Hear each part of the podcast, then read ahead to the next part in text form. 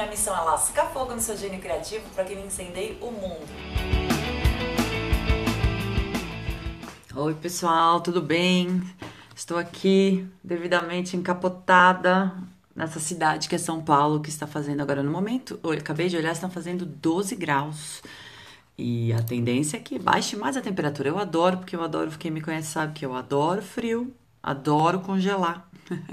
então estou super feliz e super mega agasalhadinha. É, Bem-vindos aqui a mais um EP do Biblioteca do Gênio Criativo. Esse é o EP 3 e eu vou falar hoje desse livro aqui maravilhoso do John Paul Flintoff, que é o Como Mudar o Mundo. Ele é mais um livrinho é, da Objetiva, editado pra, em parceria com a The School of Life. O primeiro livro que a gente falou, que a gente falou aqui, que eu resenhei no primeiro capítulo, foi um, um dos livros dessa parceria entre a Objetiva e a The School of Life. Foi o livro do Roman Krishnarik, é, Como Encontrar o Trabalho da Sua Vida. Então, essa série é muito legal, provavelmente vou falar muito mais dela por aqui. E, eu, e o segundo livro que eu, trouxe, que eu tô trazendo para vocês é esse aqui.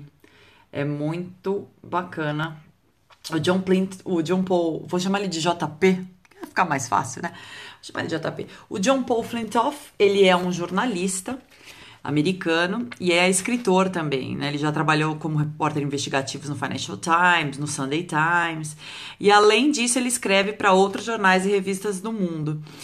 E ele resolveu é, fazer uma compilação aqui é, das opiniões dele sobre como você pode fazer para mudar o mundo, certo? É, para quem não me conhece, eu sou a Bia Lombardi. A minha missão é lascar fogo no seu gênio criativo para que ele incendeie o mundo. Eu sou autora dos livros Criatividade Empática, que aliás está em campanha de financiamento coletivo no Kikante, e do Manual da Vida Autoral. Eu também sou co-criadora do Rock Your Life, que é um programa de aperfeiçoamento pessoal e planejamento de metas, é, que eu tenho junto com a Emanuela Maria, do Ambiente Vistoriado. E também sou criadora da oficina Incendei Seu Gênio Criativo, oficina gratuita de criatividade que vai começar com a, com a turma agora em julho, tá? Juntos uhum. esses projetos todos meus aí já mudaram a vida de uhum. centenas de pessoas e eu sou, ó muito grata por isso. A minha missão aqui na vida é mostrar para você que você também pode levar uma vida aberta, fluida e cheia de momentos geniais. Chega de achar sua vida sem graça, complicada e empacada. Tamo junto, certo? Bom, eu queria começar então já mandando bala na resenha do livro, pra gente, porque eu tenho bastante coisa para falar e eu não queria ficar que o vídeo ficasse muito longo, como sempre eu vou tentar, eu vou tentar não, eu vou conseguir carregar esse vídeo no meu YouTube também, porque eu tenho um canal no YouTube que é Incendei Seu Gênio Criativo, procurem lá. E eu tenho a, eu tenho somado a cada dois periscopos eu subo lá. Então, se não for nessa semana agora, vai ser na próxima semana eu vou subir esse aqui, certo? Bom, o livro é muito legal, ele é, ele é pequenininho, tá vendo? Ó, tamanho da minha mão, mais ou menos. Ele tem, deixa eu ver, 160 páginas, mais ou menos. E ele começa, é, é, o JP, nosso amigo, começa a introdução do livro falando o seguinte: ele diz que todo mundo conclui que mudar o mundo dá muito trabalho é uma coisa impossível, né? Por isso que a maioria das pessoas nem tenta. E o que acontece é que elas acabam perdendo uma oportunidade maravilhosa de desenvolver mais empatia pelas pessoas e exercer sua criatividade. Porque afinal, para mudar o mundo, o mundo é onde todos nós vivemos, né? 7 bilhões de pessoas, né? Então, sem empatia e sem criatividade para conseguir essa transformação, porque provavelmente você vai ter que romper barreiras, romper paradigmas. Então, sem empatia e sem criatividade, não é possível é, mudar o mundo, né? Isso tocou profundamente aqui. Logo no começo ele já pegou o meu coração. Bom, então como ele começa o livro, né? Ele diz como a gente pode começar a realizar essas mudanças. E ele dá uma série, acho que são seis dicas, eu anotei aqui. É, a primeira coisa para começar a realizar essas mudanças é superar o derrotismo, o que é muito legal. A gente influencia todo e todo mundo o tempo inteiro, né? A gente estando consciente ou não. É, se você ficar aí assustado em pensar que você pode estar gerando uma mudança global no mundo, você pode começar pensando que uh, o seu mundo que seu pequeno mundo, né, o mundo da sua, do seu trabalho, dos seus clientes, da sua família, dos seus amigos, ele é um mundo também, né? É o seu mundo, é o nosso mundo. E se a gente consegue influenciar positivamente uma das pessoas desse nosso pequeno mundo, é bem provável que ela vai passar essa mensagem adiante nas relações de vida aí que ela tiver, influenciando outras pessoas e assim exponencialmente, né? Então ele, ele até brinca, assim que são os, iniciados os movimentos e é assim que essas pequenas mudanças acabam atingindo os níveis globais. Então, assim, para de derrotismo de falar que você não consegue mudar o mundo, porque a mudança pode sim começar com você e o seu círculo de influências, né? A segunda coisa que ele diz no livro para você começar a realizar mudanças é descobrir o que te motiva, que isso é muito interessante também. Você pode falar que tem gente que nasce com sorte, que desde criança sabe exatamente o que, que ela veio fazer aqui nesse mundo. Mas para muita gente isso é uma incerteza, né? Os problemas são inúmeros aí, todo mundo sabe, e também tem inúmeras maneiras de você lidar com esses problemas. Então, nessa, nessa questão de não não conseguir lidar com isso, de achar que o seu passo é muito pequeno para uma transformação maior, é, a gente acaba paralisado, né? A gente até tem a vontade de fazer alguma coisa, mas a gente não consegue identificar direito o que, que a gente queria fazer, né? Ou o que, que a gente pode fazer. A verdade é que para mudar o mundo, a gente tem que entender primeiro aquilo que motiva a gente como pessoa, a motivação interna, né? É, tem uma, até uma hora que ele coloca no livro uma frase do Nietzsche muito bacana que diz o seguinte, que ele dizia assim: quem tem um porquê para viver pode aguentar praticamente qualquer como. Ou seja, se a gente achar uma razão para viver, a gente pode superar qualquer coisa, qualquer problema, qualquer obstáculo. Então não adianta procurar felicidade, é, assim, escavando um pouquinho mais esse esse conceito, é, ele diz o seguinte: que não adianta procurar felicidade como um conceito, como uma coisa ali nos céus para atingir, né? Primeiro a gente precisa encontrar uma razão para a gente ser feliz. É, então, se perguntar qual é a minha reação, a minha ação, a minha é, razão, desculpa, para ser feliz, né? Essa é a pergunta que você deveria se fazer sempre que você se sentir perdido, né? É, mudar o mundo, na verdade, é ter um senso de propósito. E isso é algo que todo mundo pode cultivar. Então, ele diz que e eu concordo com isso, eu sou super fã dessa filosofia, que sempre se pergunte, de vez em quando, sempre que você lembrar, ou que você sentir que você tá talvez saindo do caminho que você tinha traçado, apesar de você não saber ainda direito onde você quer chegar, por exemplo, mas se você sentir que tem alguma força de desviando, parar e se perguntar: por que, que eu tô fazendo isso? O que, que eu considero uma vida boa? Ou o que, que eu desejo realizar antes de morrer, por exemplo? E quais são os passos necessários para fazer isso acontecer? Se fazer sempre de tempos em tempos essas três perguntas. Outra maneira interessante de descobrir qual é o seu propósito é um exercício legal é anotar os acontecimentos ou as relações da sua vida que fizeram você se sentir vivo e confiante. É, e do lado, você escreve, faz uma lista de todos os momentos da sua vida que foram incríveis, e do lado desses acontecimentos, desses relacionamentos, você tenta analisar e escrever ali o porquê que você se sentiu daquele jeito. É um hábito de observar esses fatos do dia a dia e tentar tirar desse, do seu dia a dia as respostas que você tanto procura, né? É, ao criar esse hábito de observar os fatos, a gente apura essa capacidade de agir com, co corretamente com as pessoas, né? Porque é muito improvável que o momento que você tenha se sentido feliz e realizado tenha sido um momento soli totalmente solitário, né? É, então, se a gente quer mudar o mundo, a gente tem que colocar o outro também nessa equação, né?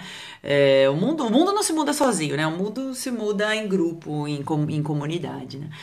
Então, cada. Ele disse assim que é bem legal também que cada atitude que a gente adota na vida, cada palavra que a gente fala afeta a nossa relação com as pessoas ao nosso redor. O mundo que a gente quer mudar é feito de outras pessoas, né? Então, essa é, a conexão é uma coisa muito importante. É, a terceira coisa da lista dele para você começar a realizar mudanças importantes é refletir sobre a estratégia que você vai usar para passar essa mensagem. Então, assim, se você quer que as pessoas sintam é, que tem a capacidade sim de mudar as coisas, é super importante você chamar atenção para as formas como elas podem fazer isso com as próprias mãos. Porque não dá para ficar esperando alguém chegar por milagre, baixar uma luzinha divina e resolver seus problemas, né? O poder e a responsabilidade está na mão da gente. A gente não pode é, delegar esse poder tão grande de viver uma vida com significado, com propósito, dar, dar esse poder para outra pessoa, né? Então, assim, se pergunte sempre qual que é a estratégia que você vai usar para fazer as pessoas entenderem que juntos nós temos o poder, que juntos a gente pode começar um movimento. A quarta coisa que ele diz para começar a realizar mudanças é dar o testemunho. Preach, people, preach. Dar o testemunho é essencial para o mundo, é hoje, foi ontem, será sempre. É, a gente pode abordar as questões que são importantes para nós de uma maneira direta, sabe? Falar, aumentar a conscientização e esclarecer as questões questões. É, tem um cara que é muito legal, vocês devem ter ouvido falar já, que é o Dale Carnegie. Ele escreveu um livro há 350 mil décadas atrás, tô brincando, acho que foi nos anos 60, que é um livro que chama Como Fazer Amigos e Influenciar Pessoas. Eu acho que vocês já ouviram falar. E o Dale, nesse livro, dá a mesma dica, é, que é a seguinte, que para começar um movimento, se você quer atrair as pessoas, enfatize as concordâncias, enfatize a parte do seu, da, da, do seu do seu request, do seu pedido, vai, que você está querendo pedir para as pessoas se movimentarem para fazer alguma coisa. Peça algo que todas vão concordar no primeiro momento, que elas estejam na primeira página. Então, por que porque que acontece? Quando você atrai as pessoas com um assunto que é interesse comum, que todo mundo concorda, é muito mais fácil fazer com que as pessoas escutem você quando as propostas começarem talvez a ficar um pouco complexas e a gerar um pouco. A, a vida não é um mar de rosas, né? Vai ter coisas ali que não é talvez não é todo mundo que esteja na mesma página, não é todo mundo que esteja concordando. Então, é, se você, mas se você começar essa sua porta de entrada for uma coisa de conexão, de comunhão, as pessoas vão te dar ouvido quando você quiser falar com elas de coisas mais sérias, elas vão estar dispostas a ouvir, né? Isso é muito legal também. A quinta coisa para começar a realizar mudanças, segundo o livro aqui do nosso amigo John Paul J.P. Flintoff, que é esse livro que eu estou fazendo a resenha hoje, Como Mudar o Mundo é possível, gente. É a seguinte, é que você tem que saber do que, que você vai precisar. Ou seja, tem que estar tá tudo bem claro, não pode ficar no, no, na, na, hipótese. Então, assim, você tem que parar e se perguntar: ok, esse movimento eu quero fazer, essa, esse processo coletivo de mudança. Eu preciso de recursos financeiros para realizar essa mudança que eu desejo? Eu preciso de pessoal para apoiar, por exemplo, e para me ajudar com a, vira, a viralização do meu projeto? Eu preciso de um apoio administrativo, preciso de alguém para organizar aqui a minha vida, pessoal, até o próprio dinheiro. Porque assim, não adianta você achar aí que vai conseguir fazer mudanças efetivas no mundo grande ou no seu mundo, da sua comunidade, sozinho. Você vai precisar de apoio nesse caminho, com certeza. Você vai precisar delegar tarefas, sabe? Assim, então, coisas que você tem que pensar. Quem são as suas pessoas? Quem serão as suas pessoas? A sexta coisa que ele diz para começar a realizar mudanças é agir. Dá, dê o primeiro passo. E eu não poderia concordar mais com isso. É, a teoria do caos, é, a gente pode até começar falando disso, que a teoria do caos ensina que as circunstâncias iniciais, que é a gente pode achar num primeiro momento que não são tão relevantes assim para o mundo, para os problemas, elas podem resultar sim em acontecimentos grandiosos lá na frente. É aquela velha história da borboletinha que bate asa aqui e provoca um furacão lá do outro lado do planeta, né? Todo mundo já ouviu falar disso. Então, todas as revoluções acontecem porque em algum momento alguém decidiu dar o primeiro passo e fazer alguma coisa nova. Então, os atos dessas, dessa pessoa, esse ato talvez de coragem, pode ser, porque não, para falar o que precisa ser dito e que talvez não, as pessoas tenham um, bloqueio de escutar, é que quando a pessoa, essa primeira pessoa fala, ela dá permissão para as outras pessoas passarem aquela mensagem uh, adiante. É do tipo de, puxa vida, finalmente alguém falou isso, alguém, principalmente alguém percebeu que isso aqui tem que ser feito, né? O Gandhi dizia isso e é a maior verdade. Seja a mudança que você deseja no mundo, né? Ou seja, lidere dando exemplo, faça, saia do plano mental e parta para ação. É, então, assim, essa é, a, é, essa é a primeira metade do, do livro é, do John Paul, Flintoff, Como Mudar o Mundo. Então, assim, é claro que eu dei uma super resumida aqui, porque, né, são muitas e muitas páginas, a letra não é tão grande, a letra é pequena, então você pode ver que tem bastante conteúdo. E ele explica um pouco mais sobre essas três estratégias, assim, em detalhes eu não vou explicar para você, porque, né, compra o livro aí, vamos é, colaborar. O projeto da, da School of Life é tão legal, eu vou deixar o link aqui para vocês conhecerem também. Tem aqui em São Paulo, eles oferecem vários cursos, várias palestras, é super interessante. É, que mais aqui? Vamos continuar. Daí, a segunda é, parte do livro é a seguinte: é, ele, ele, diz que depois que você descobrir o que, que você precisa fazer para começar a realizar essas mudanças que você tanto deseja, chegou a hora de você descobrir o que é que precisa ser mudado e como que você vai fazer para mudar, mudar o que você deseja. Então, assim, ele também faz uma lista com alguns itens é, que eu vou colocar aqui para vocês. O primeiro item é, e eu adorei, super me identifico, acrescente sempre que possível beleza e diversão, né? Então, aqui também para se divertir. Ele brinca, ele, ele começa dizendo o seguinte, que há duas maneiras de mudar, da gente mudar o mundo. Um é aplacar o sofrimento, das pessoas, e outro é aumentar o prazer. Por instinto, talvez a gente vá preferir a segunda, aumentar o prazer das pessoas. É mais divertido fazer as pessoas se sentirem felizes e realizadas, né? É mais legal proporcionar beleza para a vida das pessoas, com certeza. Porque todo mundo quer alegrar coração, quer consolar, quer dar para as pessoas uma razão aí para saborear e aproveitar a vida, ao invés de ficar apenas suportando e existindo, né? Então, por exemplo, dar, ele dá um exemplo que eu acho bem pertinente. Por exemplo, você pode até achar que resolver o, a pobreza mundial, a questão da pobreza mundial, por exemplo, seja um, ob, um objetivo mais relevante. Mas mudar o mundo, mas para mudar o mundo, a gente também tem que considerar as nossas habilidades. Assim, você. É, o seu problema da fome é, um, é, o, é, o, é o problema principal. Como você, qual é a sua habilidade que pode ser usada é, para mudar esse problema, porque a gente vai ser muito mais eficaz se fizer coisas que forem naturais para nós, né? Você vai uh, começar um sopão comunitário, você vai começar uma, um projeto de distribuição de alimento, você vai entrar com um pedido na prefeitura da sua cidade para permitir que restos de comida, por exemplo, que isso é uma coisa super legal, de restaurantes, assim, não resto de comida de prato, mas é, alimentos que não foram utilizados naquele dia, que hoje tem que se jogar tudo fora por que, que a gente não pode transformar isso em comida para as pessoas que precisam, né? Então, assim, qual é a sua habilidade que, que, que pode ajudar você a fazer essas coisas, né? É, então, um mundo bom ele acaba falando no final desse, desse item aqui. Não é um mundo em que todo mundo se concentra nos grandes problemas mundiais, tipo a fome no mundo, porque é super importante falar da fome. Não é isso. Um mundo bom é aquele em que as pessoas encontram sentido de fazer coisas que elas possam fazer. Ou seja, mesmo que a ação for, seja pequena. Mesmo que seja no seu bairro, mesmo que seja na sua rua. Você entende como a gente, essa coisa do mudar o mundo, as pessoas se assustam no primeiro momento, mas que a, a, a mudança pode ser muito mínima. E a sua mudança pode influenciar, por exemplo, pessoas do bairro seguinte a fazerem a mesma coisa do que você, e daqui a pouco da região sul do, da sua cidade, de repente a sua cidade, e esse projeto vira um projeto estadual e quem sabe nacional. As, as, as mudanças podem começar pequenas, entendeu? Isso é muito bacana. A segunda coisa que ele dá sugestão assim para mudar o mundo é pergunte-se, isso é batata, porque é muito é, preciso assim. Qual é o papel do dinheiro para você? A gente tem a impressão que a gente precisa escolher sempre entre fazer o bem ou ter uma vida financeiramente decente. Eu faço bem ou ganho dinheiro?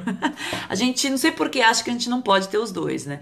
Mas daí ele fica se perguntando o seguinte: é, é de fato é necessário você ter que escolher entre ser bom ou ter dinheiro? Sabe? Se você tiver sorte na vida, você vai acabar ganhando a vida fazendo alguma coisa que faz super bem para as pessoas. Mas muitas vezes acontece do seu trabalho não realizar essa tarefa. E isso vai acabando isso vai acabar que te deixa assim com peso, com um buraco dentro do coração, porque você não sente que a sua produção diária, o que você faz, o seu trabalho do dia a dia, realmente está provocando mudanças edificantes na vida das pessoas, né?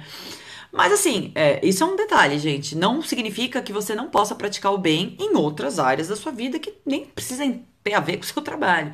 É, uma, ele diz uma frase aqui que é a seguinte: que o meio de vida correto não é uma questão apenas de atender às suas questões pessoais. Ele deve ser uma responsabilidade coletiva, certo? A gente é parcialmente responsável pela maneira como as pessoas se sustentam. Vou dar um exemplo. Você pode não ter um trabalho edificante que ajude a vida das pessoas e tal. Mas você pode decidir melhor onde você vai comprar produtos ou usar serviços. Por que você não pode comprar produtos de pessoas que façam a diferença no mundo, ao invés de cair sempre nas mãos das grandes corporações e empresas que só pensam no lucro, né? Por que, que você não pode é, apoiar um amigo que escreve um amigo escritor? Por que, que você não pode é, fazer um curso com uma pessoa que você sabe que tem a missão de mudar o mundo, que está nessa missão de mudar o mundo?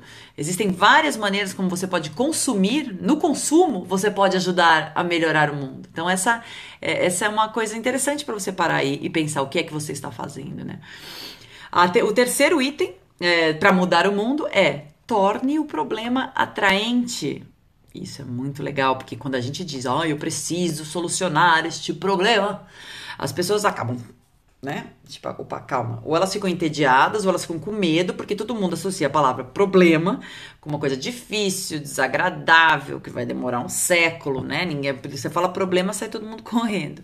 Então, assim, é complicado isso mesmo. E se a gente conseguir apresentar os aspectos positivos da solução daquele problema para as pessoas, é, a gente atrai essas pessoas para o nosso lado. Então, assim, é nossa obrigação, transformadores do mundo aí, de fazer o nosso público ver o lado bom dos desafios, das conquistas, ver essas conquistas, ver essas melhorias e não focar no problema. É o que eu sempre digo. Existem dois tipos de pessoas, que focam no problema e as que focam na solução. Uma maneira de mudar o mundo e tornar os problemas atraentes é focar e transmitir a mensagem das soluções.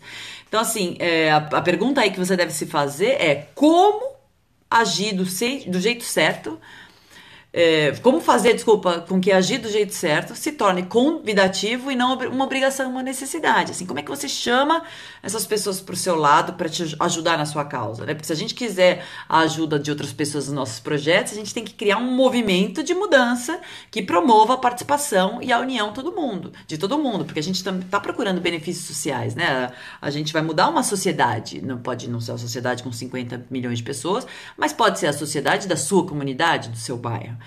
É, o quarto item para mudar o mundo é, ele brinca, diz, ele diz o seguinte: peça por amor, só o amor salva. Isso é meio hippie, mas é verdade, porque em algum momento aí você vai se deparar com pessoas difíceis, que são resistentes às questões importantes para o seu movimento é, de mudar o mundo e a sociedade, principalmente até se forem questões financeiras. O que a gente acaba esquecendo é que assim nem todas as necessidades das pessoas são materiais. Claro que tem gente que pessoas que têm necessidades materiais, mas às vezes ajuda a pensar no seu projeto através de um plano mais pessoal, através da lente do amor mesmo.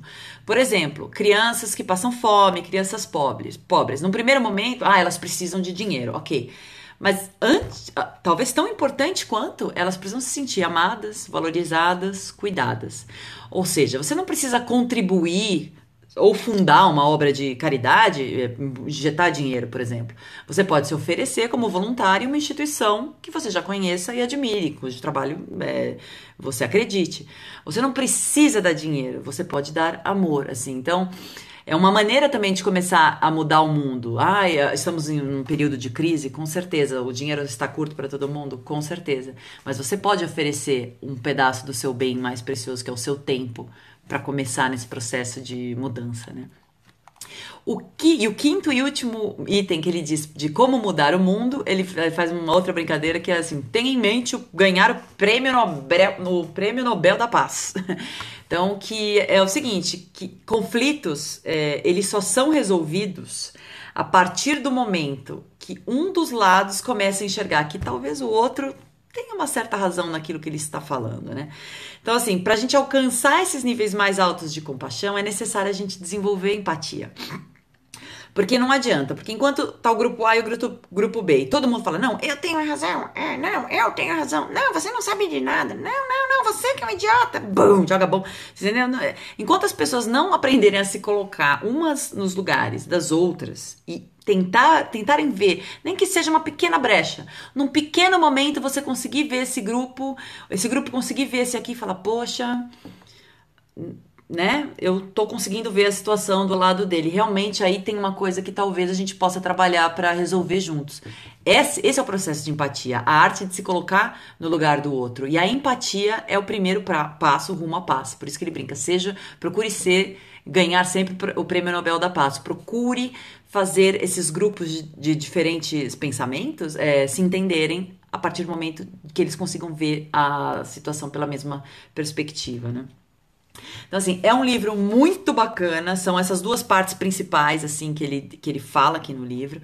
E ele e tem uma conclusão também que é muito bacana, que é a seguinte, é que o JP aqui diz que a gente tem que se concentrar no passo a passo da jornada, sabe? Não ficar assim, eu quero mudar o mundo, eu quero acabar com a fome do mundo, eu quero paz mundial, eu quero, sabe coisas muito uh, inatingíveis, num primeiro, para você dar um primeiro passo e chegar lá, realmente é um projeto inatingível, né? Então que a gente tem que pegar isso, dividir em pequenos passos e tornar cada passo, cada conquista de passo agradável por si só. Mesmo que lá na frente o terceiro, quarto ou quinto passo não role, o primeiro, o segundo, o terceiro valeram a pena é, de ser conquistado, sabe? Então a gente tem que enxergar cada passinho como pequenas vitórias Cada uma dessas vitórias vai nos dando mais confiança para enfrentar o desafio seguinte, né? Então, assim, é, a conclusão é que mudar o mundo é um trabalho que não termina nunca. Então, nesse sentido, ele é menos um trabalho e mais um estado de espírito, uma filosofia de vida, uma maneira de olhar para o mundo, né? Ele termina o livro dizendo, mais uma vez vou mostrar aqui o livro, que é Como Mudar o Mundo, do John Paul Flintoff, editado pela Objetiva, em parceria com a The School of Life. Ele termina o livro dizendo o seguinte, que as pessoas engajadas nesse tipo de trabalho tentam sempre ver o lado bom das coisas, tentam encontrar recurso onde os outros só veem problema, elas procuram é, reconhecer aliados nos lugares inesperados, ou seja, ela procura olhar o lado do, entre aspas, do inimigo, ela tem esse sentimento de empatia. As pessoas engajadas se concentram no longo prazo, elas veem a vida como uma aventura longa, como uma série de eventos que vem um após o outro. E elas também não ficam reclamando que o trabalho nunca acaba. Ah, mas nunca acaba, esse problema nunca se resolve e tal. Porque elas sabem que a vida é assim mesmo. Você resolve um problema, aparece outro, resolve um problema, resolve outro. Então, que as pessoas engajadas em mudar o mundo sabem que sempre vai ter alguma coisa para fazer. Pelos outros, por si mesmo, pelo mundo ao seu redor. Esse livro é muito, muito, muito, muito legal. É, eu realmente recomendo que você compre ele aí. Ele é baratinho, é, ele não é caro, acho que custa menos de 30 reais esse livro aqui. E como todos os outros livros dessa série do Objetivo com The School of Life, eu recomendo todos, eu já li todos, são maravilhosos. É, então, assim, é, foi um periscope, espero que vocês tenham gostado, mas eu vou subir esse vídeo lá no canal do YouTube. O meu canal é só procurar por Incendei Seu Gênio Criativo, porque quem não pode ver ao vivo, não é todo mundo que pode, acaba vendo mais tarde é, lá na, no canal, certo? Então eu aproveito também aqui, antes de ir embora, te dar um beijo fique com os deuses nessa segunda-feira. É o seguinte, acesse meu site novo, incendeiseugeniocriativo.com.br eu criei lá uma oficina que é 100% online, uma oficina de criatividade 100% online, 100% gratuita, que vai te ajudar aí do outro lado a alimentar, despertar, a despertar, alimentar e libertar o seu gênio criativo pro mundo. Então não se bobeia, não bobeia aí, não perde tempo, não come mosca. É, se inscreve lá para participar. É, começa dia 11 de julho, mas daqui até lá você fala, ah, pode estar mais longe, me inscrevo depois. Não, se inscreva agora, porque todo mundo dessa lista vai ganhando uns presentinhos, vai ganhando uns e-mails com reflexões super bacanas. O bate-papo bate para incendiar o gênio criativo já começa antes da oficina. Então corre lá, incendeiseugeniocriativo.com.br. Um beijo para vocês, fiquem bem aí, a gente se vê.